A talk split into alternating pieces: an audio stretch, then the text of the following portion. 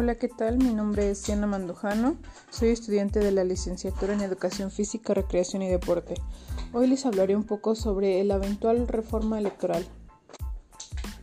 Como bien sabemos, se acercan las elecciones ya que son el 6 de junio. Y al parecer hay mucho revuelo sobre este tema. Les platicaré un poco más. El presidente Andrés Manuel López Obrador anunció que pasada la elección del próximo 6 de junio, presentará iniciativas de reformas legales al Congreso de la Unión encaminadas a establecer una auténtica democracia en México.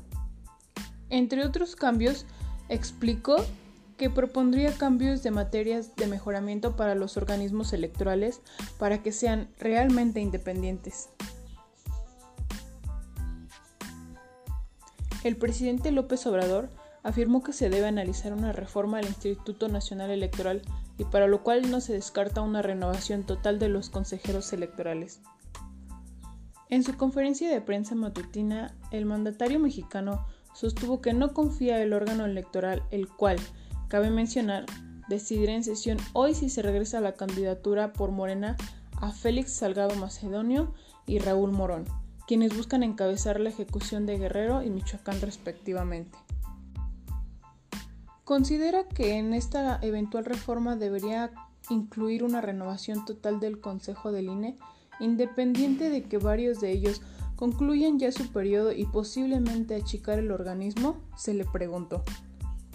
A lo que el presidente respondió, sí, todo lo que ayude a que haya democracia, a que no haya simulación, que no haya injerencia de grupos de interés creados, que sea un órgano verdaderamente autónomo, independiente, pero realmente independiente, yo no tengo confianza en el INE, yo le tengo confianza al pueblo. Lo que pasó en el 18 fue por el pueblo. La gente salió a votar y a cuidar el voto, dijo. López Obrador sostuvo que los consejeros electorales de más tiempo no tienen buenos antecedentes, al tiempo que mencionó que un objetivo es buscar ahorrar recursos públicos. Pero bien, ¿qué piensa Lorenzo Córdoba de todo esto, de esta eventual reforma electoral? El consejero presidente del Instituto Nacional Electoral, Lorenzo Córdoba, expresó su preocupación porque una eventual reforma electoral que se promueva tras los comicios del 6 de junio se vea como un ajuste de cuentas por la toma de decisiones actuales que se han adoptado y no como un análisis de la forma como se deben mejorar el sistema electoral mexicano. Consideró que las decisiones sobre temas calientes de la democracia se deben adoptar en tiempos fríos. Una reforma electoral no debe improvisarse y menos imponerse, sostuvo el consejero presidente del Instituto Nacional Electoral, quien subrayó que eventuales cambios de la materia deben garantizar que las reglas sigan siendo aceptadas por todos los contendientes y mantener vigentes los principios de certeza, equidad, autonomía y transparencia. Sería muy lamentable que después de tantos esfuerzos México entre en una lógica de contrarreformas o de un agotamiento y erosión del sistema democrático, señala Lorenzo.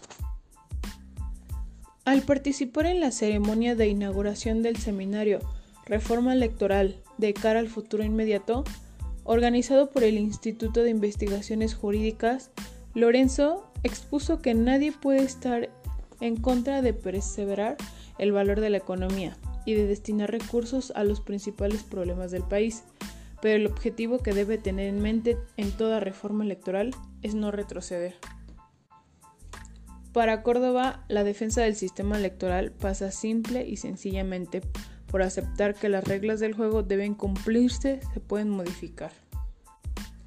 Nadie está en contra de la austeridad, pero es imperativo cuidar la certeza, preservar las garantías de equidad garantizar la autonomía de la autoridad, consolidar los mecanismos de inclusión y representación de la pluralidad y mantener la ruta incremental en el ejercicio de los derechos ciudadanos, señaló él. Ante el magistrado presidente de la Sala Superior del Tribunal Electoral del Poder Judicial de la Federación, Felipe Fuentes Barrera, el titular de la Fiscalía Especializada en Delitos Electorales, José Agustín Ortiz del director del Instituto de Investigaciones Jurídicas de la UNAM, Pedro Salazar, así como de los investigadores Hugo Concha y María Marván, sostuvo que el sistema electoral funciona bien. Por ello, de cara a una reforma electoral promovida por el partido gobernante, el presidente del INE dijo que debe cuestionarse cuál es el objetivo y los aspectos a mejorar como parte de una reforma electoral, considerando que después de las elecciones de 2018 y 2019 no hubo quejas revelantes por parte de ninguno de los contendientes. Reducir el costo de las elecciones no debe ser sinónimo de refundar el sistema electoral, añadió, pues se ha demostrado que es perfectible función y es reconocido ampliamente a nivel internacional. Minar las reglas, los procedimientos y las instituciones que construimos para inyectar certeza, romper las condiciones de equidad, distorsionar la representación política, vulnerar la autonomía de los organismos electorales por un tema de costos, no es para tener claras las prioridades y proceder así a poder abrir las puertas a un pasado ya superado, agregó. Señaló además que la regla de oro de las reformas electorales ha sido el acuerdo de las fuerzas políticas. Se requiere de una profunda deliberación, el acuerdo de todas las fuerzas políticas y un amplio consenso con la sociedad. Y bien, ¿tú qué opinas de todo esto? Ahora, dejando un poco de lado este tema, les hablaré sobre la salud que debemos tener y la seguridad para las elecciones. El consejero presidente informó que se ha invertido un presupuesto muy importante de más de 350 millones de pesos para generar las condiciones sanitarias que permitan que las casillas que se instalarán en las elecciones el próximo 6 de junio en todo territorio nacional sea un espacio seguro y libre de contagios de COVID-19. Subrayó que toda persona podrá ejercer sus derechos políticos en esa jornada, pero para hacerlo tendrá que portar cubrebocas al ingresar a la casilla. Sé que hay muchos sanitarios, que hay gente que no cree en el cubreboca, que se siente amordazado y que no lo usa. A quien no lleve cubreboca, el INE le proveerá uno para que en su estancia en la casilla durante el ejercicio de sus derechos políticos se cuide y cuide a los demás, dijo. Es importante tener higiene y cuidarnos más en estos momentos importantes como son las elecciones.